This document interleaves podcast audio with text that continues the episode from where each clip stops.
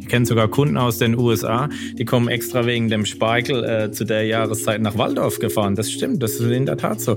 Ich kann Ihnen sogar den Kunden nennen, das ist Colgate. Und ähm, ja, die kommen, weil sie den Spargel so toll finden und Heidelberg so toll finden. Und ich kenne viele japanische Kunden, die machen dann oftmals auch eine kleine Weltreise. Chefgespräch, ein Podcast der Wirtschaftswoche mit Beat Balzli.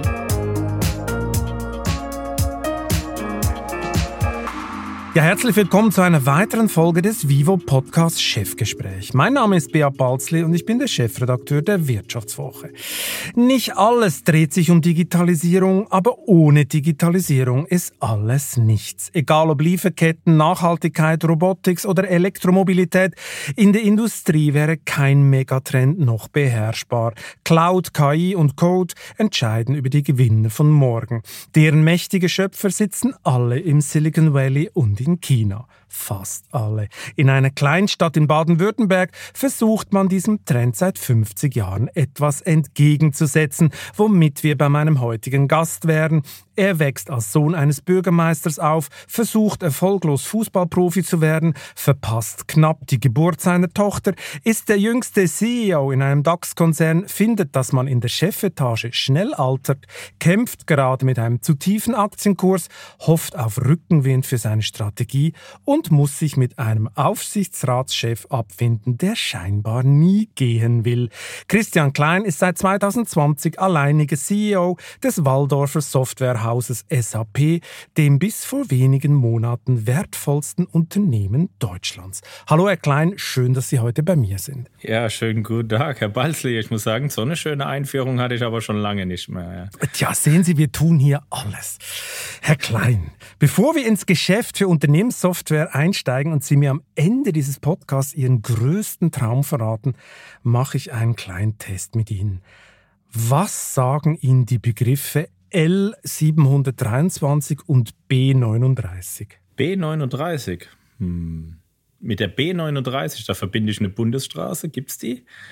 Und äh, mit L, hm, hat es was mit der Lufthansa zu tun? Nee, äh, sie waren schon gar nicht schlecht dabei. Das sind nämlich mhm. genau laut Routenplaner die Straßenbezeichnungen für den schnellsten Weg von ihrem ersten und einzigen Arbeitgeber SAP in Waldorf nach Mühlhausen, wo sie aufgewachsen sind. Oh. Sie haben es in ihrem Leben nicht weiter als 14 Autominuten gebracht. In der deutschen DAX-CEO-Liga ist das der Rekord in Heimatverbundenheit. Wollten Sie nie die Welt sehen? Hm. Ja, ich denke schon, dass ich die Welt gesehen habe. Ja, die, ja, jetzt habe ich die eine Straße unterschlagen. Sehen Sie mal.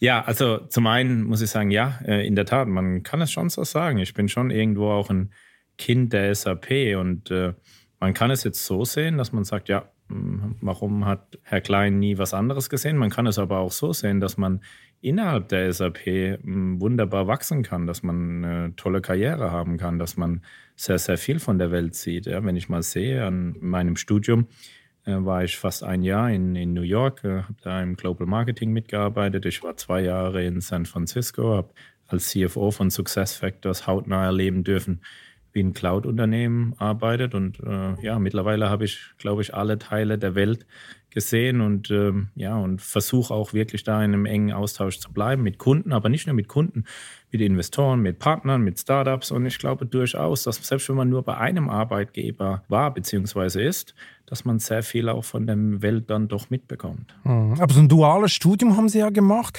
Da gab es mhm. nie mal die Verlockung, vielleicht noch in den MBA in Oxford oder Stanford oder was weiß ich, oben drauf zu legen? Ich habe einfach gesehen, dass, ähm, wenn ich mir mal meine Karriere innerhalb der SAP angeschaut habe, man wird hier wunderbar gefördert. Ja, zum einen auf der Mentorenseite, die mir sehr viel und sehr früh auch äh, Verantwortung übertragen haben. Es gibt intern sehr tolle äh, Weiterbildungsmöglichkeiten. Ich war ein paar Mal in der schönen Schweiz, in St. Gallen, habe mir da ein paar Weiterbildungen besucht und, äh, Und man lernt ja auch sehr, sehr viel in der Praxis. Und wenn man dann sieht, dass seine Karriere sich kontinuierlich weiterentwickelt und man auch eine sehr, sehr gute Lernkurve hat, es gleichzeitig auch noch spannend ist und Spaß macht, da gab es einfach nie das Verlangen, dass man dann nochmal den Schritt einfach nochmal raus macht. Sie haben ja das schon erwähnt, Sie waren ja mal in San Francisco, CFO der SAP Success Factors. Ja, je nachdem, wie man rechnet, so ein knappes Jahr oder eineinhalb Jahre. Ähm hat man sie dahin gezwungen und sie mussten dann vor lauter Heimweh wieder nach Hause oder äh, warum war das so kurz? nein, nein, das war nicht so kurz. Das waren, ich glaube, schon fast zwei Jahre und man hat mich auch nicht dahin gezwungen. Nichtsdestotrotz, es war keine einfache Entscheidung. Ich kann mich noch gut daran erinnern. Äh, wir haben damals äh, SuccessFactor akquiriert. Das war das erste größere Cloud-Unternehmen und und dann ähm, hat damals der damalige Co-CEO Jim Snaber hat zu mir gesagt, Mensch, Christian, die brauchen jemanden, eine Brücke, der eine Brücke bildet, rein in die SAP. Wir wollen aber auch erstmal das Unternehmen so laufen lassen, weil es ja ein unterschiedliches Geschäftsmodell ist. Und warum hm, spielst du nicht den Brückenbau? Warum gehst du nicht drüber und hilfst äh, Lars Dahlgard, das Geschäft weiterzuentwickeln, auch die Brücke zu bauen in das Business rein? Und das habe ich gemacht. Und das äh, war mit Sicherheit eine Etappe in meiner Karriere, die von der Lernkurve her am besten war. Habe ich unheimlich viel mitgenommen es war eine sehr intensive Zeit. Man erlebt dann mal auch SAP ein Stück weit von außen. Und da habe ich unheimlich viel mitbekommen. Und warum es geendet hat, nun, ähm, damals äh, Lars hat dann das Unternehmen verlassen. Es war dann auch ähm, so weit integriert, dass man dann auch gesagt hat, jetzt ist es auch Zeit, äh, SuccessFactors in die SAP zu integrieren, was die richtige Entscheidung war. Und deswegen hat die Episode dann auch geendet. Genau, ich muss natürlich noch ein bisschen so äh, darauf rumreiten, Mühlhausen, Waldorf äh, und dann die... Ist Ihnen, das, ist Ihnen das zu kleinstädtisch? Nein, ich, ich bin, ich, ich, meine, ich komme ja aus der Schweiz, ich liebe kleine Orte, aber trotzdem muss ich das noch ein bisschen äh, hinterfragen, so als, als äh, professioneller Küchenpsychologe. Ähm, die hippe Silicon Valley-Szene war Ihnen nicht fremd, als Sie da hinkamen? Nein, äh, ganz im Gegenteil. Ich habe eigentlich bis heute noch sehr, sehr gute Kontakte äh, zu einigen CEOs da vor Ort, äh, zu einigen Investoren. Wir haben, damals habe ich ähm, einige Panels besucht und auch mitgeholfen beim Recruiting, was bei, bei Andreessen und Horowitz ist ja einer der größten Kapitalgeber äh, weltweit. Und das hat, ähm, da habe ich auch, die Zeit habe ich auch genutzt, das Netzwerk aufzubauen. Und heute, wir haben ja auch noch Sapphire Ventures, die vor allen Dingen auch im Valley beheimatet sind. Auch darüber habe ich einen sehr, sehr engen Austausch zur Community dort vor Ort, zu der Startup-Szene. Man bekommt viele neue in Ideen und glauben Sie mir, ich investiere da sehr, sehr viel Zeit, um einfach auch frühzeitig zu erkennen, wo geht es denn auch in unserer Industrie hin. Mhm. Aber in dieser Tech-Szene macht es ja keiner unter der Weltrettung. Oder Startups erzählen nur vom Moonshot, mhm. erobern immer gleich den Globus. Das Geschäftsmodell ähnelt immer dem achten Weltwunder. Kurz, alle leiden an einer enormen Hybris. Sie wirken mhm. ja eher als der zurückhaltende Mensch. Oder? Gewisse Leute sagen auch, sie hätten also was von einem eher Nerd oder so schüchtern. Wie fühlen Sie sich eigentlich in dieser Blender-Szene? Ja, es ist nicht nur eine Blender in Szene. Also, Aber ja, auch, oder? Mh, hm, ja, ich meine, man sieht ja auch gerade am Markt, äh, dass es auch eine, eine kleine Bereinigung stattfindet, dass auch ein paar Kurse jetzt auch, ja, quasi auch auf ein Level gehoben werden, die vielleicht dann auch eher passen, ja, zu einem Unternehmen, das jetzt gerade sehr stark gewachsen ist, aber noch nicht profitabel ist. Und, und was die Szene angeht, na, es gibt auch schon sehr, sehr äh, viele gute CEOs, mit denen man sich sehr gut austauschen kann und mit der ich, wo ich mich eigentlich auch persönlich sehr gut wiederfinde. Ja, nehmen Sie. Und Satya Nadella, das ist ja mittlerweile kein Geheimnis mehr. Gerade jetzt in Davos haben wir uns auch wieder länger ausgetauscht. Ja, nicht nur über das Geschäftliche, auch über das Persönliche. Äh, über die Weltwirtschaft und äh, da gibt es einige CEOs, mit denen ich mich da gut austausche und zu meiner Wenigkeit, nun, ich möchte gar nicht so viel über meine Persönlichkeit sprechen, aber ich glaube, die Leute, die intern mit mir äh, zu tun haben, die wissen sehr genau, äh, dass da nicht nur Zurückhaltung äh, vorherrscht, sondern dass ich auch sehr fordernd sein kann manchmal, dass ich auch hier und da auch mal immer mal wieder auch Druck ausüben muss. Aber es ist halt auch wie, wie mit allem im Leben. Es geht nicht nur über Druck und nicht nur über, ja, wie kann man sich am besten darstellen, sondern am Ende geht es auch immer um die Leistung. Und äh, um die, darum die Mitarbeiter mitzunehmen. Und deswegen gehört zu so einer Rolle, finde ich, auch ein gehöriges äh, Stück an Empathie. Mhm. Gut, also hinter den Kulissen kann es schon mal knallen, aber vor der Kulisse, als Sie ja frisch gebackene CEO wurden, mussten Sie sich ja zuerst mal so ein bisschen in die Rolle reinfühlen oder auch sich zu verkaufen. Ich glaube, Bühnenpräsenz war Ihnen jetzt nicht in die Wiege gelegt, oder? War das da, wo Sie die steilste Lernkurve absolvieren mussten? Ja, ich glaube, das hat sich doch mittlerweile prächtig entwickelt. Zumindest fühle ich mich wohl. Also ja, wir üben gerade, mal, genau. wenn, wenn, wenn ich mich äh, an meine letzte Sapphire Keynote äh, entsinne, meine, das Schöne ist ja mittlerweile, die Strategie ist sehr klar von der SAP. Es gibt einige tolle Kundenbeispiele, deswegen es fällt einem dann auch natürlich viel, viel leichter darüber zu erzählen, wenn man dann auch merkt, hey, die Strategie, die wirkt. Äh, es gibt viele, viele Kunden, die einen mit einem begleiten. Und, ähm, und natürlich war ich auch vorher schon sehr oft auf der Bühne. Aber natürlich geht man mit einem viel besseren Gefühl auf die Bühne, wenn man natürlich auch sieht, hey, die Strategie, die zieht und äh, die Kunden sind mit einem dabei. Mhm. Wir haben es ja gerade von der Show oder wie man auftritt in dieser Branche. Wenn man jetzt mhm. Sie persönlich in Waldorf besucht, habe ich letztes. Jahr mal getan, dann hat man nicht unbedingt das Gefühl, dass dort die nächste Mars-Mission vorbereitet wird, so wie das dann im Silicon Valley gern mal gemacht wird. So, es, es riecht eher nach solidem Kännchen, Kaffee und Minigolf statt nach KI. Würden Sie sagen, dass SAP an seinem 50. Geburtstag cool ist? Also zum Minigolf, in der Tat. Ich habe gestern gerade mit meinem kleinen Minigolf gespielt und äh, dem hat es viel Spaß gemacht. Und, äh, Für alle Zuhörerinnen und Zuhörer, das war jetzt nicht abgesprochen. ja, aber es war ein schöner Nachmittag in der Sonne äh, in der Nähe von Heidelberg. Ähm, ja, und wissen Sie, ich glaube, wenn man sich mal unsere Strategie anschaut, das hat eigentlich wenig damit zu tun, mit Waldorf oder San Francisco oder Bangalore oder Peking. Wir ziehen unsere Ideen von überall her. Und meine Gegenfrage ist ja, wir haben ja ähm, die Legitimation, auch wie man sieht an Catena X, beispielsweise äh, stabile Geschäftsnetzwerke, äh, eine widerstandsfähige Supply Chain. Dann haben wir das Thema Nachhaltigkeit, wo wir ja gerade an der ESG-Transparenz arbeiten, ja, was vielen, vielen CEOs, vielen, vielen Kunden auch nach wie vor eine der größten Herausforderungen ist. Und ich glaube, wir haben so viele auf der Innovationsseite zu bieten, was auch wirklich dann aber auch belastbar ist, was wir ja auch wirklich auf der auf der Entwicklungsseite auch umsetzen in unseren Lösungen, mit neuen Lösungen. Deswegen ist es mir da ehrlich gesagt gar nicht bang. Und wie gesagt, die, die Ideen, die kommen ja einem, da muss man nicht, dafür muss man nicht in San Francisco sein. Man muss sich immer sehr breit umfassend auch informieren, man muss sich austauschen, man muss draußen sein, man muss immer auch äh, mit dem Finger am Puls der Zeit sein. Das auf alle Fälle. Aber ich glaube, das hängt nicht davon ab, wo man gerade jetzt äh, persönlich dann auch lebt und äh, wo man seine Zeit verbringt. Und als CEO, jetzt auch nach Covid, ist man sowieso jetzt schon wieder viel mehr unterwegs. Aber ist es nicht entscheidend, um, um Jungtalente anzuziehen, die ja heute viel lieber zu Google und Co. gehen. Äh, äh, ist da Image und Waldorf nicht ein Problem fürs Recruiting? Hm? Also zum einen äh, zu, beim Thema Hyperscaler. Man muss schon sagen, es haben natürlich auch mal einige Talente äh, den umgekehrten Weg äh, gefunden, aber mit vielen Talenten, die auch von außen dazustoßen, die sagen, Mensch, SAP ist ja richtig spannend, weil hier geht es ja um Geschäftsprozesse, hier geht es um Geschäftsmodelle. Es geht ja nicht nur um die reine Hardware und es geht auch nicht darum, nur um die Cloud. SAP ist ja viel mehr. Ja, ihr haltet ja die Unternehmen am Laufen, ihr macht sie intelligenter. Hier wird ja künstliche Intelligenz eingesetzt, wirklich bei den Mitarbeiterinnen und Mitarbeitern. Und das ist doch sehr spannend. Und äh, wo wir rekruten, wir sind ja in über 140 Ländern aktiv und wir, wir rekruten sehr stark in Indien, in China, in den USA.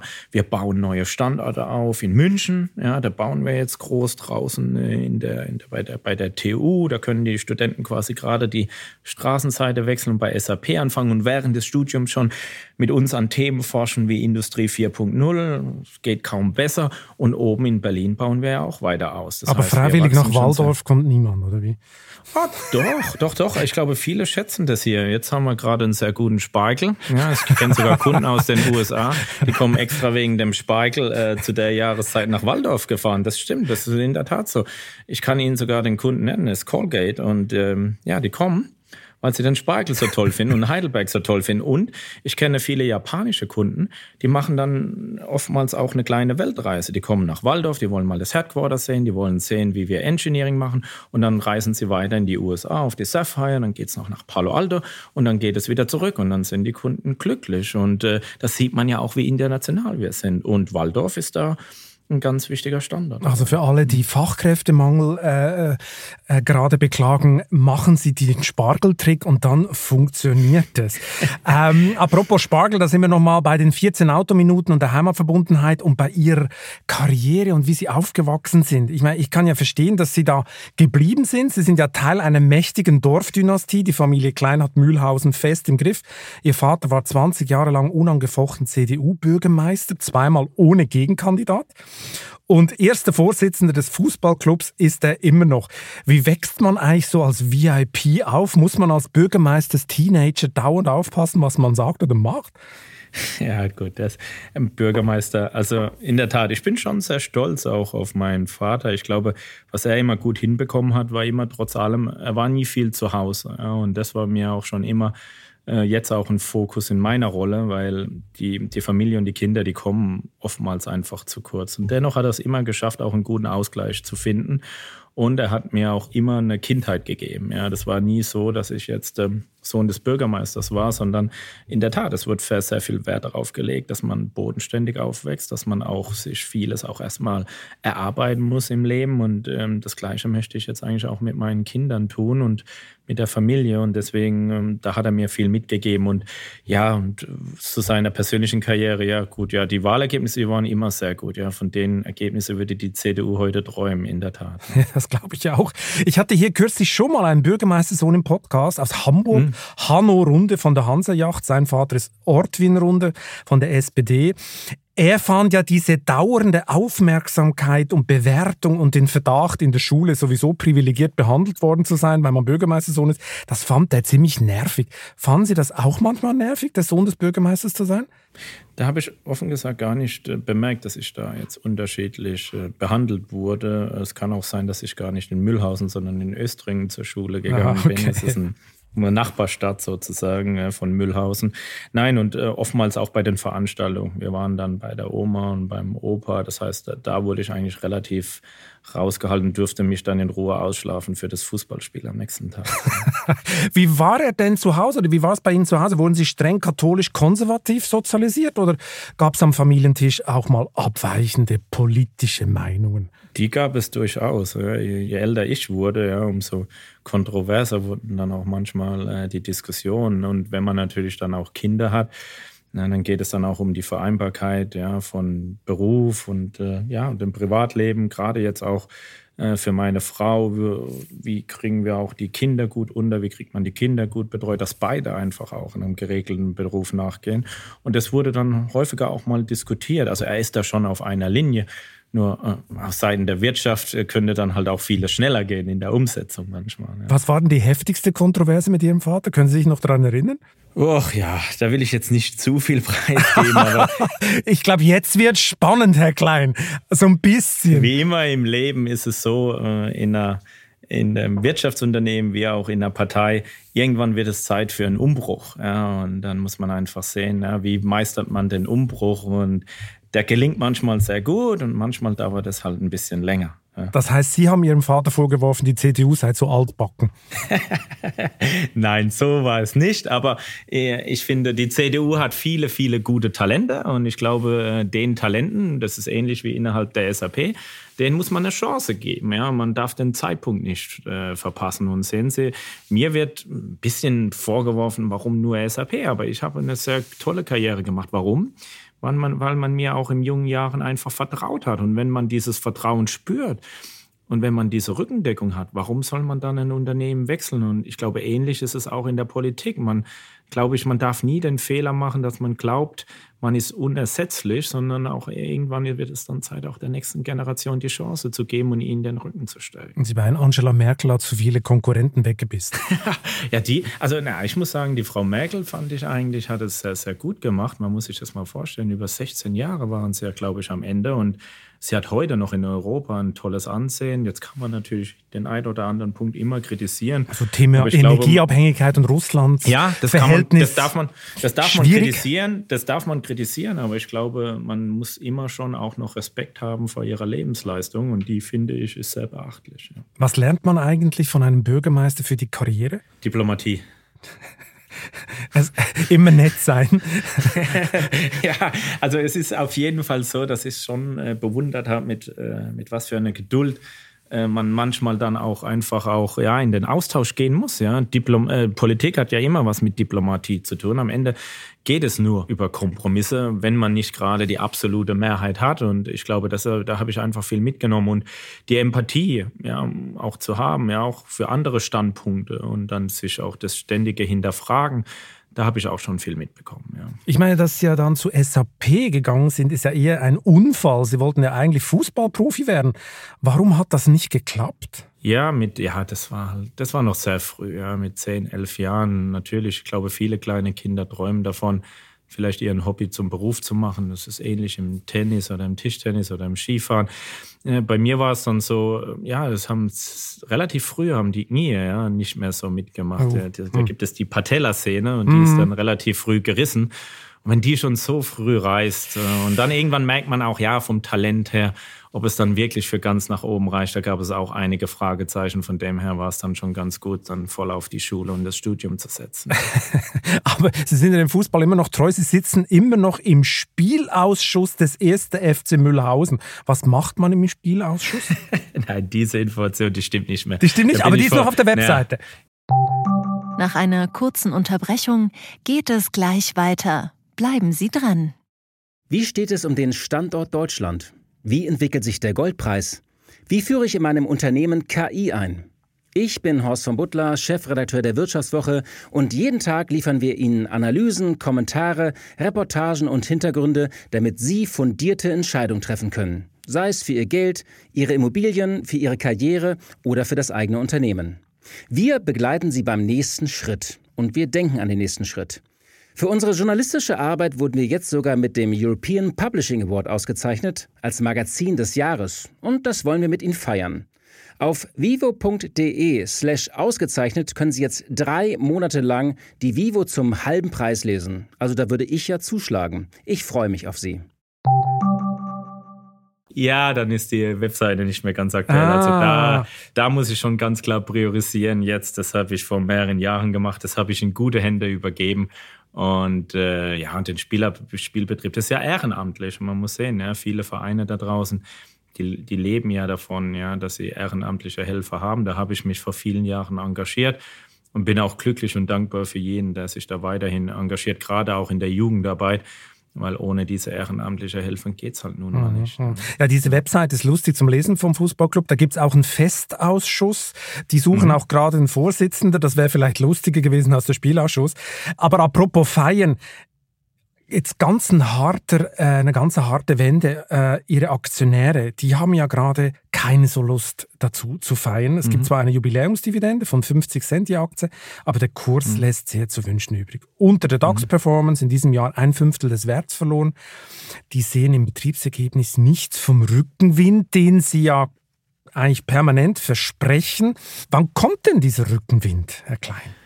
Nun ja, also ich glaube, Versprechen ist ganz wichtig und ich glaube, dass man im Leben Versprechen einhält, ist auch ganz wichtig. Und wir haben damals, als wir die neue Strategie kommuniziert haben, haben wir ein Versprechen gegeben und wir haben gesagt, wir wollen in den nächsten zwei Jahren äh, sehr stark äh, das Cloud-Wachstum ankurbeln und da sind wir mittlerweile führend in der gesamten Industrie. Ich glaube, da gibt es einen Software-as-a-Service-Anbieter in der Cloud, der noch etwas stärker wächst. Mal sehen, wie lange noch. Das ist Salesforce. Und die anderen haben wir schon. Und auf der, und auf der Bottomline, sprich im Gewinn, da haben wir immer gesagt, gibt uns die ersten zwei Jahre, weil wenn man das Geschäftsmodell wechselt, dann gibt es halt weniger Vorablizenzen in unserem traditionellen Geschäft. Und wir realisieren den Umsatz kontinuierlich. Und so ist es nun mal. Äh, ich kann die Rechnungslegung nicht ändern und deswegen haben wir damals um die Geduld gebeten. Und das dritte Jahr ist nächstes Jahr.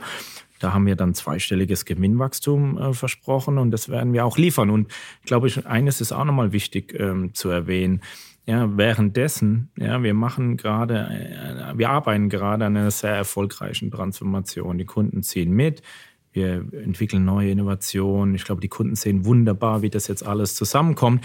Nun, zwischenrein gab es halt auch noch Russland, ja. Und jetzt haben wir die Prognose bestätigt, obwohl wir quasi 400 Millionen Verlust dieses Jahr durch Russland haben. Jetzt 400 Millionen sind auch für uns kein Pappenstiel. Und ich glaube, das muss man auch anerkennen, ja, dass es da einfach auch ähm, etwas, ein paar Effekte gab, die so noch nicht mal vorherzusehen waren vor zwei Jahren und die wir jetzt trotzdem wegstecken und dennoch bleiben wir bei unserer Prognose und wir werden unser Versprechen halten und ich bin mir sicher, auch die Aktionärinnen und Aktionäre und das ist mir eigentlich der wichtigste Punkt. Zeigen Sie mir ein Technologieunternehmen in der Welt, die sagt, das sagt, wir gehen, wir setzen nicht auf die Cloud. Wir bleiben in unserem On-Premise äh. Ähm, das, es gibt kein Technologieunternehmen und deswegen war dieser Wandel für mich, der war, da gab es keine zwei Fragestellungen, weil wir wollen doch eine SAP, die erfolgreich ist in, in den nächsten 50 Jahren. Und deswegen war dieser Wandel, der war unausweichlich und, in, und ich glaube auch, wir exekutieren dagegen sehr erfolgreich. Mhm. Also Sie glauben, die Rechnung geht auf. Aber Fakt ist doch, viele Stammkunden, die wollen ihr rundum Wohlfühl-Cloud-Paket noch nicht so richtig kaufen, oder? Laut Anwenderorganisation sind es immerhin 57 Prozent, die da nicht so richtig rein wollen. Das ist jetzt statistisch ungefähr äh, nicht wahnsinnig signifikant, äh, aber immerhin ist es ein Indikator. Wie wollen Sie denn diese Cloud Gegner oder wie man sie immer nennen will, überzeugen? Ja, die deutsche Anwendergruppe, die hat in der Tat da eine Umfrage gemacht, die die Umfrage, die schaue ich mir natürlich an. Jetzt muss man das auch immer ein bisschen im Verhältnis setzen. Ja, da haben, glaube ich, ganze 70 oder 80 Kunden gesagt, dass die Zukunft noch nicht ganz in der Cloud liegt. Ähm, und zum anderen muss man schon deutlich sagen, gerade in Deutschland äh, haben wir jetzt einige große Unternehmen, die jetzt auch mit uns in die, in die Cloud gehen. Viele Kunden auch im Mittelstand gehen jetzt äh, konsequent in die Cloud. Die kaufen schon äh, gar keine On-Premise-Software mehr. Warum? Zum einen schauen Sie an, äh, da draußen herrscht ein sehr abscheulicher Krieg in der Ukraine und aber es ist nicht nur ein physischer Krieg, es ist ja auch ein, ein Cyberkrieg und viele, viele gerade kleinere und mittelständische Kunden, die können das Thema Cybersecurity alleine gar nicht mehr stemmen. Auch da hat die Cloud viele Vorteile. Die Cloud hat viele Vorteile, was die Agilität einer Systemlandschaft abgeht, dass man kontinuierlich Innovationen geliefert bekommt. Und wenn man sieht, wie stark sich jede Industrie gerade verändert, äh, ist, glaube ich, hat die Cloud, glaube ich, sehr, sehr viele Vorteile. Aber, und das zeichnet SAP ja auch aus, wir haben ja gesagt, für S4HANA, unsere ERP-Lösung, wir bieten auch Sicherheit bis 2040 ja, für unsere On-Premise-Bestandskunden. Und ich glaube, das ist ja auch ein, ein Commitment, dass wir auch keinen Kunden zurücklassen, sondern im Gegenteil wirklich jeden, Commit, äh, jeden Kunden mitnehmen. Und glauben Sie mir, ich bin überzeugt davon, dass äh, bis in ein paar Jahren ja, jeden Vertrag, den wir neu schließen, fast äh, ausschließlich in der Cloud sein wird. Mhm. Können Sie denn diese Cloud-Moves verstehen? Ich meine, die haben ja teilweise funktionierende Systeme mit gekauften mhm. Lizenzen. Äh, mhm. Die sagen sich natürlich, warum das Risiko eines Umstiegs riskieren und SAP ständig steigende Abogebühren schenken, weil das ist ja äh, der Plan dahinter, dass man auf einen regelmäßigen Cashflow kommt. Ähm, da können Sie die sicher verstehen, oder, dass die zögern. Also ich bin zum einen von der Cloud erstmal überzeugt, weil ich glaube, dass es jedem Unternehmen, auch in Deutschland, eine komplett andere Dynamik gibt. Ja, sie müssen heute in der heutigen Welt, in der digitalen Welt, sehr stark ja, auf neue Preismodelle agieren. Sie wollen ihre Lösungen, ihre Services viel schneller zu neuen Angeboten bündeln. Sie wollen gerade im KI-Umfeld ja auch immer weiter äh, von der Automatisierung äh, profitieren, die ja in so einer Softwarelösung mit eingefügt ist. Deshalb, deswegen, ich kann jedem Kunden nur wirklich raten, diesen Weg konsequent zu gehen, weil in der On-Premise-Landschaft, gerade in einer etwas veralteten, ja, da bekommen Sie vielleicht alle fünf, sechs Jahre mit dem nächsten Upgrade äh, neue Innovationen. Und, und dann stellt sich ja die Frage, reicht das noch? Reicht dieses Innovationstempo noch? Und jetzt in der Cloud ähm, ja, machen wir ja quasi jedes Quartal, jedes Jahr gibt es neue Release. Und das äh, ergibt natürlich eine ganz andere Agilität für die Kunden, die sagen, ja, jetzt möchte ich gerne noch eine, eine Zeit lang in der, in der On-Premise-Welt bleiben oder ich möchte es vielleicht sogar splitten. Die eine Seite bleibt äh, On-Prem, weil ich vielleicht ganz gesonderte Anforderungen habe, ganz spezielle Anforderungen, die, die mir ein Cloud-Anbieter nicht äh, leisten kann. Ähm, und der Rest geht dafür dann aber in die Cloud. Auch für diese Kunden bieten wir ja Lösungen an, dass wir auch hybride Landschaften betreiben. Und, ähm, und ich glaube, das ist am Ende auch dann der entscheidende Faktor, warum dann doch auch viele, viele Kunden zum einen klar bei SAP bleiben und zum anderen dann aber auch den Weg mit uns in die Cloud gehen, dass wir eben ihnen genau diese Flexibilität einräumen. Gut, die haben vielleicht auch Angst, dass sie dann einfach die Abopreise permanent erhöhen, oder? Ja, das, aber das, das ist ja ein ganz, äh, vielleicht ein ganz guter Punkt. Ja, das, das höre ich äh, immer wieder und ich glaube, wenn man jetzt mal die Preispolitik der SAP anschaut, wir haben keine einzige Preiserhöhung jetzt gemacht in Corona-Zeiten. Zeigen Sie mir einen Anbieter, wirklich, der Ähnliches dann auch kommuniziert hat am Markt. Wir sind mit jedem Kunden, das möchte ich auch nochmal betonen, auch mit Luftfahrtunternehmen, auch hier im Land, sind wir sehr, sehr äh, kulant umgegangen. Ich habe mich da auch nochmal versichert. Wir haben dann auch quasi den Kunden erlaubt, äh, später Zahlungen zu leisten, haben die aufgeschoben, haben andere Lösungen gefunden. Und ich glaube, da ist SAP sehr flexibel und äh, es gibt auch durchaus auch in der Cloud einige Garantien, wie man dann auch quasi dann zukünftig dann auf der preislichen Seite dann auch miteinander umgeht. Und im Endeffekt glaube ich auch, dass die Cloud in Summe sogar um, um einiges kostengünstiger ist, weil wenn am Ende SAP und vielleicht sogar mit einigen Partnern die Systeme betreibt und wir das millionenfach tun äh, verglichen mal zu einer kleineren IT-Abteilung bei einem Kunden, glaube ich schon, dass da ganz andere Skaleneffekte entstehen. Und was auch wegfällt, sind ja die wahnsinnig aufwendigen Upgrades alle sieben Jahre. Die darf man nicht vergessen in der Rechnung. Und in der Cloud ist man ja auf einem Standard. Und auch das äh, muss man in der Rechnung durchaus berücksichtigen. Und das überfordert ja auch so manchen Mittelständler inzwischen. Ähm, so manche Analysten sagen ja auch, diese, diese, diese Cloud-Muffel, die kommen auch daher, weil sie ein Innovationsproblem hätten. Das Kernprodukt sei einfach zu gut, um loszulassen. ist das so? Ja, zu gut ist doch auch ein schönes Ist Lob, auch ja. super, aber... Äh, manchmal, ja, heißt es, manchmal heißt es, wir sind wenig innovativ, dann heißt es, wir sind wieder zu gut. Äh, ich glaube, die Wahrheit liegt da, dass unser ERP wirklich sehr gut ist. Aber auch da, wenn ich mal S4HANA mit anschaue, und ich habe es ja teilweise noch selbst mit konzipiert und habe mir auch ganz wesentlich an der Architektur mitgearbeitet. Ich glaube, was Flexibilität, Dynamik, was aber auch neue Möglichkeiten angeht. Ich meine, wir betreiben Apple, den Apple Store. Ja, da gibt es Subscription Billing, da gibt es Pay as you go, da gibt es viele, viele Modelle, auch gerade bei den Digitalunternehmen, die jetzt mittlerweile Einzug unternehmen bei einer Daimler, bei einer BMW, bei einer BASF. Und was wir da quasi an Möglichkeiten jetzt im S4HANA bereitstellen, gerade für neue Geschäftsmodelle, das müsste schon eigentlich alleine Grund sein, diesen, äh, diese Umstellung jetzt vorzunehmen, plus natürlich diese höhere Automatisierung durch KI. Mhm.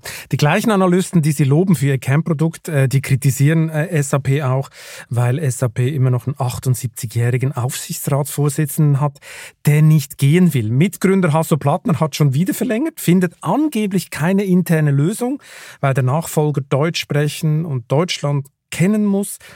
Ist diese Haltung nicht fürchterlich antiquiert oder ist die Haltung vorgeschoben? Also ich glaube, das mit dem Deutschsprechen ist, glaube ich, gar keine Anforderung. Ich glaube, er hat, hat gesagt, er ich saß ja neben ihm ja. Äh, und da hat er, da hat er, glaube ich, gesagt, es wäre vorzugsweise jemanden aus dem Aufsichtsrat der SAP. Ja, aber da sitzen ja auch viele Nationalitäten. Ich glaube nicht, dass das auf Deutschland ja, Das gab schon ein Zitat von ihm und so. Aber, ja. aber ich meine, wie nehmen ist ja auch Sie nicht meine auf, ist ja nicht meine Stimmt. Aufgabe. Vielleicht was ich zu dem Thema sagen kann, ist einfach a, wenn jemand ein erfolgreiches Unternehmen wie und SAP gründet, ich glaube einfach, dass so jemand dann mit mehr Herzblut dabei ist. Ich glaube, das ist verständlich. Natürlich muss ich auch Hasso Blattner ja, Gedanken machen für seine Nachfolge. Ich glaube, da gab es schon auch einige Gedankengänge, wie er ja selbst gesagt hat, äh, diese zwei Jahre. Äh, wofür er jetzt ja wiedergewählt wurde, das sind auch die zwei Jahre, dabei wird es bleiben. Und ich äh, habe auch schon vernommen, da läuft eine intensive Suche. Das heißt, es sind keine Lippenbekenntnisse. Also Sie glauben, die zwei Jahre wird er nicht voll machen? Ähm, ja, ich denke schon, die wird er voll Doch. machen, aber okay. er wird es voll machen mit einer guten Übergabe. Ja. In, idealerweise ist es ja so, dass es dann Hand in Hand geht und das wäre natürlich, glaube ich, schon für alle das Wunschszenario. Und man muss auch eines sagen, ja, äh, Hasso Plattner ist auch jemand, wenn, wie, so wie ich ihn wahrnehme, er, er ist ja noch weiterhin an, an, verschiedenen Universitäten aktiv. Er ist sehr viel auch äh, mit jungen Startups im Austausch. Er, er liest sehr viel. Und, äh, und da, äh, unabhängig vom Alter, da gibt es schon auch den einen oder anderen Input, wo ich sage, hm, ja, äh, ist wirklich gut und das, das sollten wir uns vielleicht mal genauer anschauen.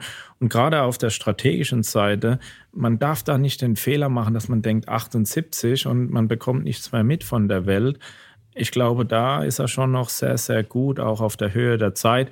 Und vielleicht auch nochmal der letzte Punkt aus der Operative, da ist er mittlerweile aber auch sowas von weit weg. Also es ist nicht mehr so, dass ähm, Hasso Plattner hier sitzt und sich mit uns unsere Roadmaps anschaut oder unser Go-to-Market sich anschaut und sagt, ja, aber ich hätte es gerne links und ihr wollt rechts.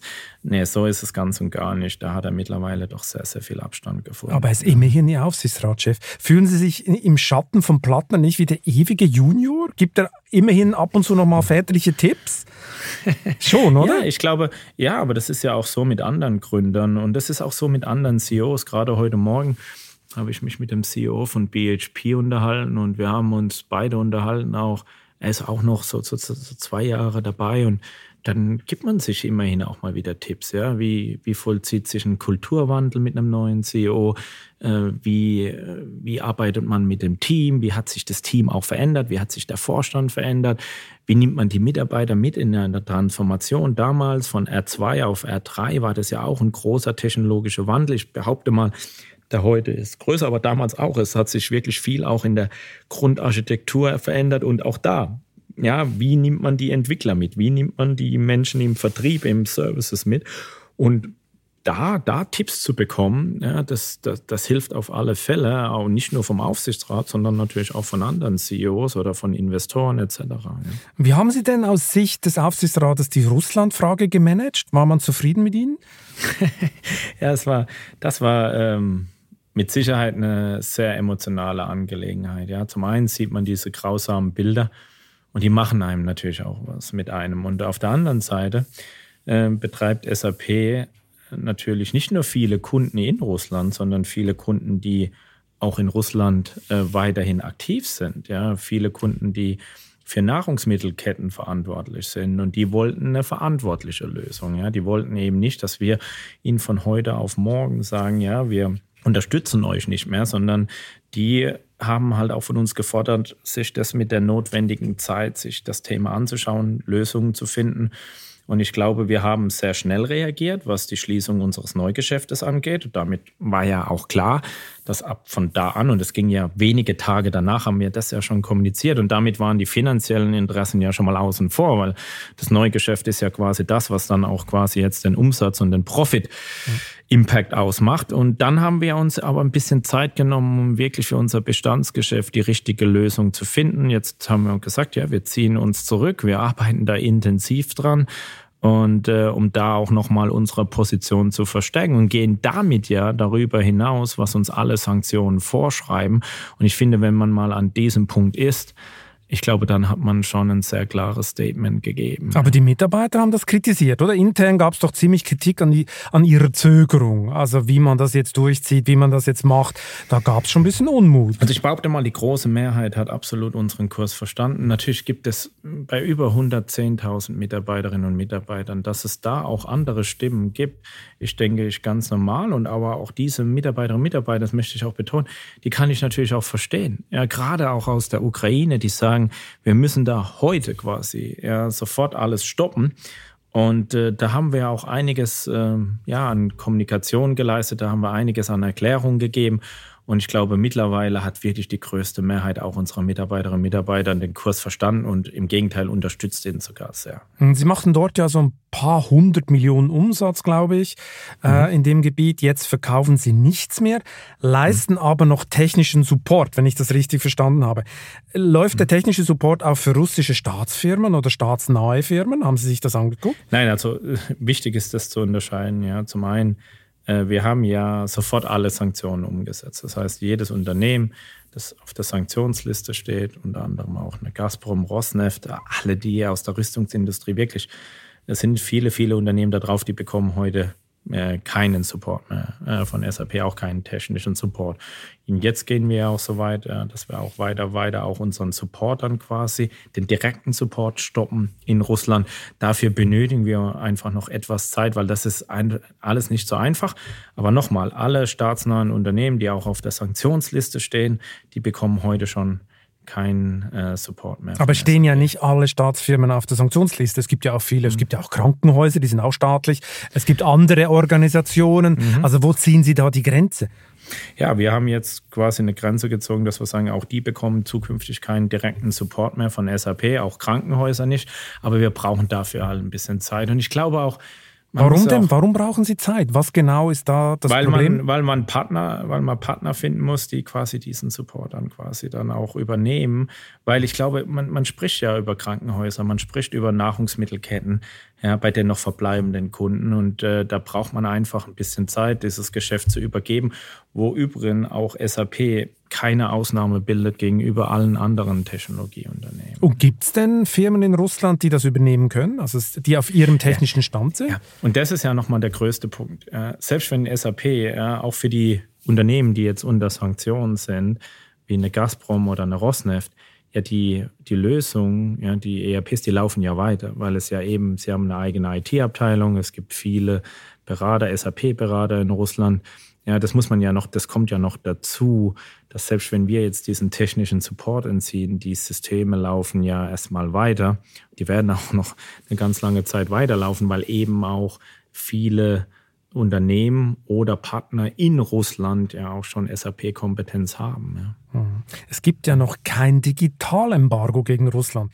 Warum eigentlich nicht? Weil die Amerikaner Microsoft schonen wollen? Die könnten doch alle Updates für 90 Prozent der russischen Computer auf Eis legen, oder?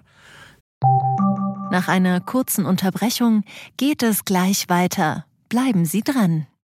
Eine Weltreise starten, ihr Hobby ausleben, finanzielle Unabhängigkeit muss kein Traum bleiben. In der neuen Vivo Coach Masterclass erfahren Sie, wie Sie das Vermögen dafür aufbauen und es einsetzen. Kurzweilige Videos, spannende Inhalte, konkret umsetzbare Empfehlungen. Entdecken Sie das neue kostenlose Video-Learning-Format exklusiv für Abonnentinnen und Abonnenten der Wirtschaftswoche. Jetzt unter vivo.de slash coach slash masterclass. Vivo Coach. Wissen, das sich auszahlt. Da, da fragen Sie den Falschen. Ich glaube, die Frage muss man ähm, der Politik stellen. Ich glaube aber auch, dass es da eben auch halt viele Gedankengänge gibt, um so eben so Themen wie, nehmen Sie mal die Nahrungsmittelkette. Und das, glaube ich, das betrifft sowohl die Ukraine als auch Russland.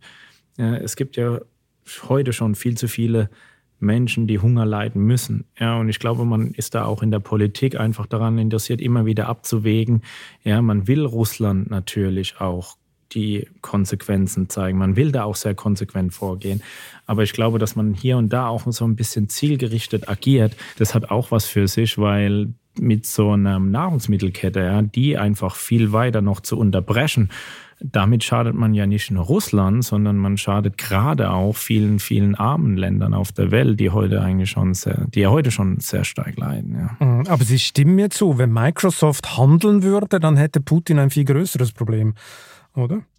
Ich bin jetzt offen gesagt äh, gar nicht im Detail im Bilde, ja, was Microsoft noch an Support bietet oder andere, aber ähm, natürlich gibt es da noch einen Schritt, den kann man weitergehen, aber da muss man dann einfach auch immer wieder die Konsequenzen erachten, ja, auf die, auf die Infrastruktur. Wir für SAP haben in unserem Rahmen sind jetzt an das Maximum gegangen, das will ich nochmal be betonen, weil wir uns ja jetzt auch wirklich komplett zurückziehen und nochmal, dass es Partner vor Ort in Russland gibt, ja, daran, an diesem Fakt können wir ja nichts ändern. Mhm.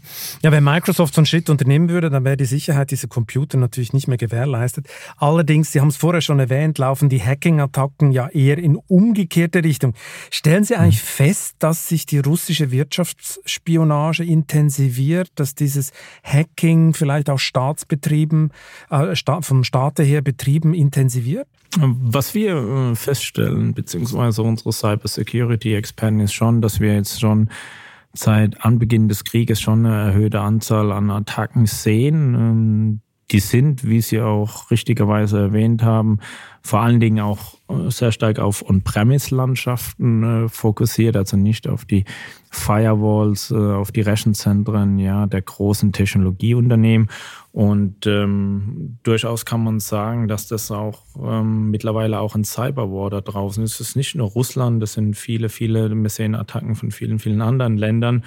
Und es wird ein, das ist ein Thema, das sehr stark leider im Fokus steht. Ja. Mhm. Sprich, Putins äh, Cyberkrieg ist ein gutes Marketing für Ihre Cloud, oder?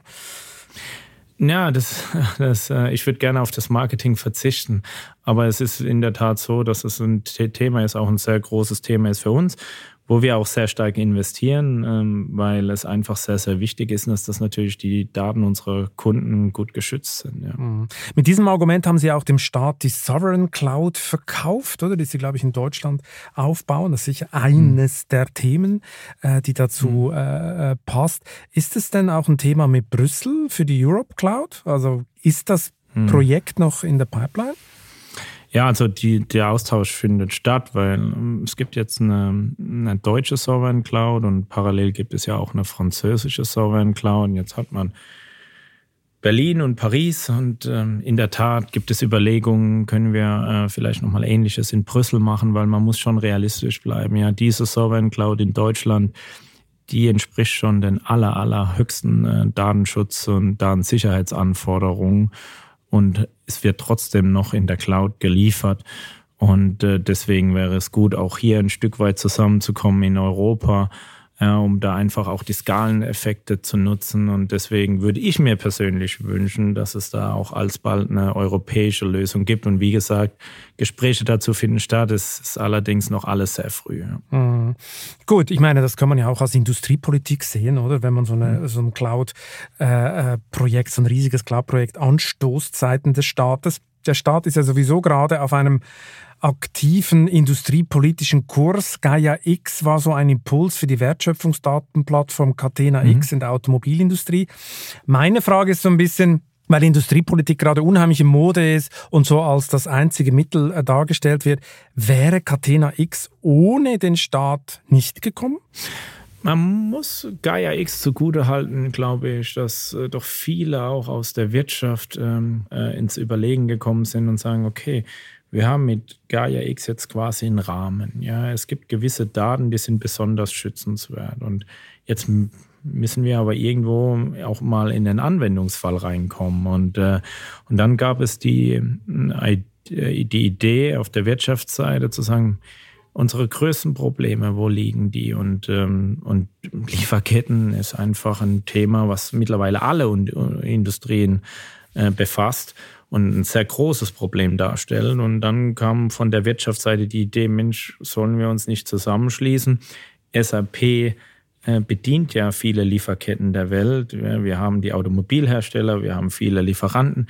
Wieso können wir uns denn nicht zusammenschließen? Und jetzt schauen Sie sich mal an, was daraus entstanden ist. Ich meine, wir, wir reden jetzt wirklich davon, dass wir Realtime eine ganze Supply Chain von der Automobilindustrie ähm, quasi connecten, von dem Hersteller bis runter zum Rohstofflieferanten und was daraus für Möglichkeiten entstehen. Nicht nur für die Widerstandsfähigkeit, auch für die Lageroptimierung, für die Qualität eines Autos, für das Thema Nachhaltigkeit, weil der CO2-Fußabdruck, die Emissionen, die entstehen ja nicht nur vor Ort im Werk, sondern zu 80 Prozent in der Lieferkette. Und jetzt haben wir natürlich da ganz andere Möglichkeiten und unser Ziel ist es ja, Thema Lieferketten als SAP genau dieses Modell jetzt zu replizieren auf die Chemie, auf den Handel, auf die, auf das Thema wie beispielsweise Landwirtschaft. Und äh, da sind wir jetzt gerade sehr erfolgreich dabei, ja, da dieses Geschäftsnetzwerk weiter auszubauen. Mhm. Und das ganze Lieferkettenchaos der letzten ein, zwei Jahre, war das jetzt so ein richtiger Boost für das Modell? Absolut, absolut. Also ich habe kein äh, Treffen mehr mit einem äh, CEO, wo es nicht um das Thema Lieferketten geht und auch dann im Anschluss auch um das Thema Geschäftsnetzwerke. Und ähm, das ist mit Sicherheit ein sehr großes Thema. Und ich habe jetzt auch in Davos äh, von vielen Wirtschaftslenkern auch mitgenommen, dass das auch leider ja, kein kurzfristiges Thema bleiben wird, sondern dass uns das auch mittelfristig weiterverfolgen wird. Und generell ja, so ein Geschäftsnetzwerk. Ich meine, wir treffen uns privat auf so vielen Social-Media-Plattformen. Ja, Im B2C-Umfeld äh, hat sich ja so ein Modell schon durchgesetzt und im Endeffekt ist äh, Catena X nichts anderes wie ein Geschäftsnetzwerk für die B2B-Welt. Also sprich ein Instagram für die Lieferkette. Richtig, ja. Ich meine, Lieferketten haben ein Thema, haben eigentlich zwei Themen. Eines geht darum, äh, Liefersicherheit, woher kriege ich das? Nachhaltigkeit, Sie haben es richtig äh, angetönt. Das andere ist auch ein bisschen so ein ethisches äh, Thema. Wir hatten gerade ein äh, Police-File-Leak in, in China, da geht es um die Uiguren, mhm. um die Lagerhaltung. Äh, da geht, kommt mhm. immer wieder die Frage auf, ist in deutschen Lieferketten irgendeine Firma drin, die mit dem chinesischen Staat zu tun hat, wo Uiguren als Zwangsarbeiter eingesetzt werden? Ist das Thema auch bei Ihnen schon angekommen? Gekommen in diese Catena X-Diskussion?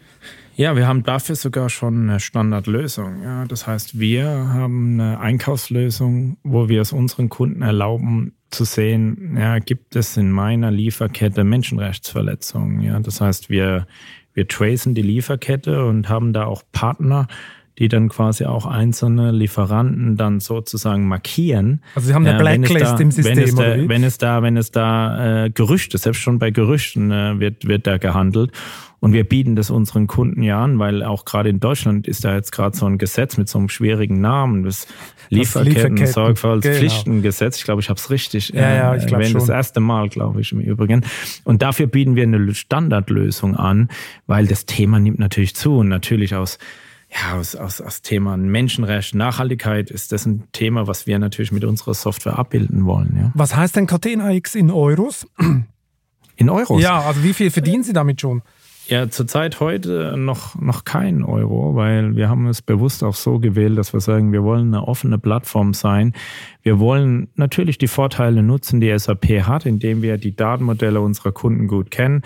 Wir verfolgen damit auch das können Sie mir gerne glauben, im ersten Schritt auch keinen äh, kommerziellen, ähm, keine kommerziellen Interessen, weil wir wollen einfach nur auch die Vorteile von unseren SAP-Kernlösungen eigentlich hervorheben. Und ich glaube, wenn die, alle Kunden, alle Lieferanten, die jetzt daran teilnehmen, sagen, Mensch, jetzt bin ich SAP-Kunde und habe noch den Vorteil äh, einer widerstandsfähigen Lieferkette, dann haben wir damit schon einiges erreicht. Und mir war es einfach auch mal wichtig, diesen Showcase zu haben, zu sagen, seht, und so geht's. Und so können wir auch beginnen von Deutschland, Europa, mittlerweile Unternehmen aus der ganzen Welt umfassen, eine europäische Plattform bauen, einen Standard definieren und offen gesagt hat mich das sehr stark gereizt und ich bin sehr, sehr glücklich ja, da auch über die Fortschritte. Und wie gesagt, da, da, da gibt es keinen äh, direkten kommerziellen Nutzen. Das daraus. kann ich ne? jetzt überhaupt nicht glauben, dass Sie da ein Charity-Projekt äh, mhm. hingestellt haben. Was mhm. ist denn intern die Prognose? Was, meine, wenn die Leute mal in diesem Netzwerk drin sind und es sollte funktionieren und Sie haben ja schon relativ viele Mitglieder, die angedockt sind, mhm. dann haben Sie doch garantiert eine Umsatzprognose. Also wie viel Anteil das Nein. haben wir an Ihrem Geschäft? Also verstehen Sie, dass ich jetzt hier nicht äh, mehr Zahlen nennen möchte, die wir auch an unserem Kapitalmarkt kommunizieren. Allerdings, ähm, es gibt in dem Netzwerk, äh, und da können Sie sich auch gern mal, vielleicht will ja auch die Wirtschaftswoche Teil dieses Netzwerks werden. Ähm, Sie haben ja auch einige Lieferanten äh, und stimmt. da gibt es verschiedene Preisstufen und da gibt es sogar. Und wenn wir natürlich exklusive News kriegen über irgendwelche sehr, komischen Lieferanten, dann machen wir ja, das natürlich. Ja, ja, klar. ja. Und dann haben Sie auch wirklich eine Lieferkette, die auch wirklich auch äh, sichergestellt ist, dass auch das Thema Nachhaltigkeit abgedeckt ist. Aber äh, zum Preis äh, zurück, äh, da haben wir verschiedene Stufen und äh, es ist auch so, dass die erste Stufe quasi fast, fast kostenlos ist, weil wir erstmal, und das ist ja auch dieses Prinzip, wenn Sie auf LinkedIn dran teilnehmen, äh, Sie kommen ja rein ähm, und am Anfang ist es ja kostenlos. Und dann gibt es natürlich verschiedene Services, die man nutzen kann und dann dafür äh, bezahlt man dann ein kleines Entgelt. Und im, so ähnlich äh, funktioniert auch unser Geschäftsnetzwerk, weil es ja auch davon lebt, dass erstmal viele daran teilnehmen, viele den Nutzen sehen, wie jetzt bei Catena. Und dann gibt es verschiedene Services, wie man auch mehr Geschäft im, im Netzwerk macht. Und ich glaube, dann ist es ja einfach nur zu fair zu sagen, ja, ey, und wenn wir da noch helfen, sogar noch mehr Geschäft zu generieren, dann wiederum äh, entfällt auch ein kleiner äh, Kostenanteil. Wird man irgendwann Werbung schalten können im Netzwerk? Das, das, das, als ob sie Teil wären unserer internen Abstimmung. Auch das diskutieren wir jetzt. Wir diskutieren da auch Szenarien, genau, dass Lieferanten Werbung schalten können und sagen können, hm, für welche Käuferschichten ist, ist denn eigentlich mein Produkt, mein Service eigentlich relevant? Und in der Tat, das ist ein Szenario, was heute noch nicht da ist, was wir aber sehr intensiv diskutieren. Ja, ja was wir jetzt in den letzten 60 Minuten diskutiert haben, zeigt ja, dass die Transformation von SAP ein Riesenkraftakt ist. Sie haben mal gesagt, hm obwohl Sie der jüngste CEO im DAX waren aller Zeiten, mhm. man altere in dem Job sehr schnell. Woran mhm. merken Sie das? Haben Sie sich verändert? ich habe na, also, ja, vielleicht war das auch gerade zu der Zeit, als ich ein bisschen Rückenprobleme hatte. Die sind mittlerweile wieder sehr gut im Griff. Ja, zumindest habe ich am Wochenende beim Minigolf und beim Fußballspielen keine Probleme mehr gehabt. Okay. Ähm, nein, man muss einfach sehen. Ich, ich, glaube, die letzten zwei Jahre, und das mir denke ich auch jeder andere CEO so unterschreiben, war es einfach so, dass natürlich auch viel äh, viel, viel passiert ist, ja, auf der makroökonomischen Seite, auf der politischen Seite, ja, mit Covid. Und die letzten zwei Jahre waren schon sehr intensiv, zeitgleich eine Transformation. Ähm, da wird es nicht langweilig, ja. Und ich glaube, in dem Zusammenhang habe ich das dann auch so gemeint, ja. Plus vielleicht die Rückenprobleme, die ich zu der Zeit hatte. Die Rückenprobleme, genau. Aber, aber Sie müssen jetzt nicht mehr so gebückt sich auf den Minigolfschläger nein, stützen. Nein, nein, nein. Ich Offenbar. bin noch sehr aktiv. Ich bin noch sehr aktiv. Okay, ja, ich gut. will einfach noch in ein paar Jahre äh, Skifahren. Äh, der Kleine spielt auch gerne im Garten oder wir gehen mal hier und da mal in den Wald. Das will man einfach ohne völlig ohne Beeinträchtigung machen und das geht auch wieder wunderbar. Also es muss sich keiner Sorgen machen um die Gesundheit. Aber nochmal zum Preis des CEO-Postens. Muss man sogar mhm. bereit sein, die Geburt der Tochter zu verpassen, weil der Job vorgeht? Gut, das, das, war natürlich, ich meine, nein, nein, aber das war ein sehr außergewöhnlicher Moment und ich glaube, der kommt auch nur so einmal vor, ähm, dass man, äh, wir waren ja in dem Co-CEO-Modell, in der Nacht wurde klar, dass dass wir dann umstellen. Und ähm, dann war für den nächsten Morgen schon die Pressekonferenz ähm, ja quasi terminiert und, und dann im gleichen Nacht äh, noch das Glück zu haben, eine zweite Tochter zu bekommen, das war einfach sehr viel auf einmal. Und da hat es zeitlich nicht mehr das eine so zum anderen gepasst, aber es waren nur ein paar Minuten. Und das Allerwichtigste, das habe ich ja auch schon mal erwähnt, äh, ja, sowohl meiner Frau als auch dem, als auch dem Kind. Meiner Tochter geht es sehr, sehr gut und dann sieht man auch mal über ein paar Minuten Verspätung hinweg. Aber das ist nicht normal, sollte auch nicht normal sein. Und ich glaube, das waren aber auch sehr außergewöhnliche Umstände. Was waren der Kommentar Ihrer Frau? Hat sie Ihnen das nicht übel genommen? Nein, äh, sie hat äh, eine Schwester, die, äh, ja, und die halten sehr stark äh, zusammen. Die war auch in dem Moment quasi da für sie. Und ich glaube, das hat dann auch vieles einfacher gemacht. Und, äh, und dann ja, gab es einen nahtlosen Übergang.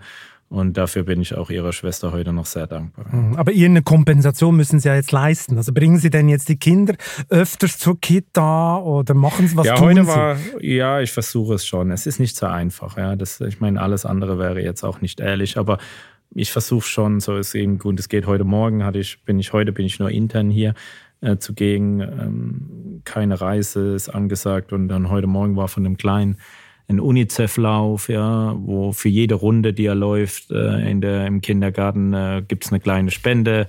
Habe ich, äh, hab ich dann auch schön gespendet und habe ihn angefeuert. Und äh, das sind einfach so die Momente, für die müssen einfach irgendwo immer wieder Zeit bleiben. Dafür muss man sich auch mal ein bisschen Zeit terminieren und das schätzen dann vor allen Dingen die Kinder, die Familie. Und es sind dann auch die schönen Momente, für die es einfach immer wieder auch Zeit äh, geben muss. Ja. Hat sich Ihre Frau für ihre Karriere geopfert? Ja, also sie hat mit Sicherheit, ähm, das, ich glaube schon, dass, äh, dass sie ähm, daraus mit Sicherheit das, das einen, den einen oder anderen Kompromiss hat machen müssen. Ja, ich glaube einfach, wenn, wenn einfach dann auch ähm, der Mann einfach nicht ganz so oft zu Hause ist, äh, sie geht ja auch sehr gerne ihrem Beruf nach und äh, macht es auch weiterhin. Das ist mir auch sehr wichtig. Äh, aber natürlich muss man da Kompromisse machen. Ja, sie hatten, sie braucht ein Höchstmaß an Flexibilität, weil ich halt sehr schlecht immer Woche für Woche planen kann. Da kann immer mal wieder was äh, passieren und ich glaube schon, dass sie da äh, auf jeden Fall eine sehr hohe Flexibilität an den Tag legt. Ja. Und jetzt gibt es dann irgendwann eine Payback-Time, wenn wann Sie dann zurück zurücksetzen müssen und Sie kann mehr machen? Gibt es Ihnen zum Plan? Ja, ich habe ja, ich hab schon noch dieses Ziel. Ich glaube, wir haben jetzt die Transformation der SAP, die ist gestartet, die läuft jetzt seit einigen Jahren. Es ist ja nicht so, dass wir jetzt das seit gestern dran sind. Und für mich ist einfach die SAP auch eine Herzensangelegenheit. Und ja, darüber. Manchmal leidet da auch das Privatleben darunter, aber für mich ist einfach sehr, sehr wichtig, diese Transformation jetzt erfolgreich abzuschließen. Was ich fast ausschließen kann, ist, dass wir uns hier in ja, in 20 Jahren wieder zum Podcast treffen und ich dann immer noch der CEO der SAP bin. Das Ganz ehrlich, es wäre erstaunlich, ich wenn ich in 20 Jahren noch der Chefredakteur der Wirtschaftswoche wäre. Aber Sehen wer Sie? weiß, wer weiß. Ja. Und ich glaube, es ist auch wenig wahrscheinlich, dass ich dann noch der CEO der SAP bin in 20 Jahren. Da passiert noch so viel. Und wie gesagt, äh, das ist ja auch immer schön und das ist, glaube ich, auch wichtig, dass man ähm, da sich auch eine, noch, man hat ja noch andere Ziele im Leben. Und ich glaube, es ist auch sehr wichtig, dass man sich auch immer parallel da auch noch andere Ziele zurechtlegt, weil es der, der Job, das Leben besteht ja nicht nur ja, aus SAP. Natürlich nimmt sie heute einen sehr großes, großen Teil vom Leben ein. Aber ich glaube, man, man tut auch immer gut daran, zu, sich mal zu überlegen, was ist denn auch mal für die Zeit danach, was kommt denn dann auch mit der Familie. Mhm. Also wenn wir beide in 20 Jahren keinen Job mehr haben, können wir uns ja zum Minigolf treffen in Waldorf.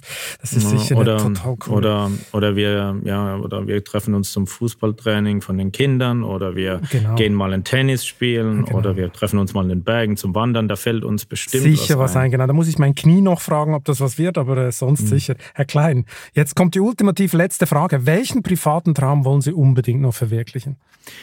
Privaten Traum? Ja. Ähm, ich bin unheimlich gern in den Bergen und solange das Knie und der Rücken an alles noch mitmacht, äh, würde ich äh, wahnsinnig gerne mal nicht nur ein 3 oder 4.000er besteigen. Irgendwann würde ich gerne mal noch höher hinaus das ist schon immer noch so ein Traum und den möchte ich mir auch erfüllen, solange es eben halt auch die Gesundheit noch zulässt. Und damit möchte ich dann auch nicht 20 Jahre warten. Aber ja, wie weiß, hoch? Wie hoch wollen es denn hinaus? So ab 4000 wird die Luft schon im wahrsten Sinne des Wortes da ziemlich wird es dünn. schon dünner, ja, da wird es schon dünner, ja. Also so Mont Blanc, so Mont Blanc-mäßig oder noch weiter? Ein, ein, ein, guter Freund von mir hat mal den Kilimanjaro gemacht. Ja, okay. sowas wäre eigentlich schon nochmal ein Traum, sowas auch mal zu machen im Leben. Okay, ja. Herr Klein auf dem Kilimanjaro. Wir sind gespannt auf die Fotos.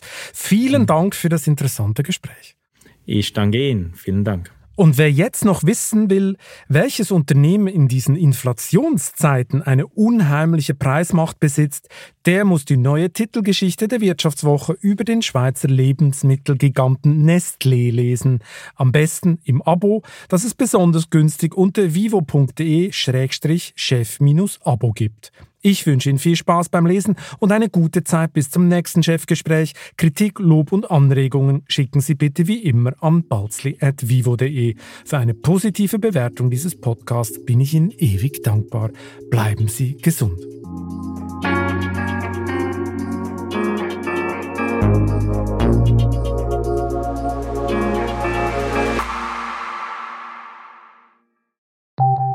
Nach einer kurzen Unterbrechung geht es gleich weiter. Bleiben Sie dran. Sie leben Fairness, Kultur und Werte? Zeigen Sie Ihr Engagement als Arbeitgeber und werden Sie Teil der Fair Company Initiative.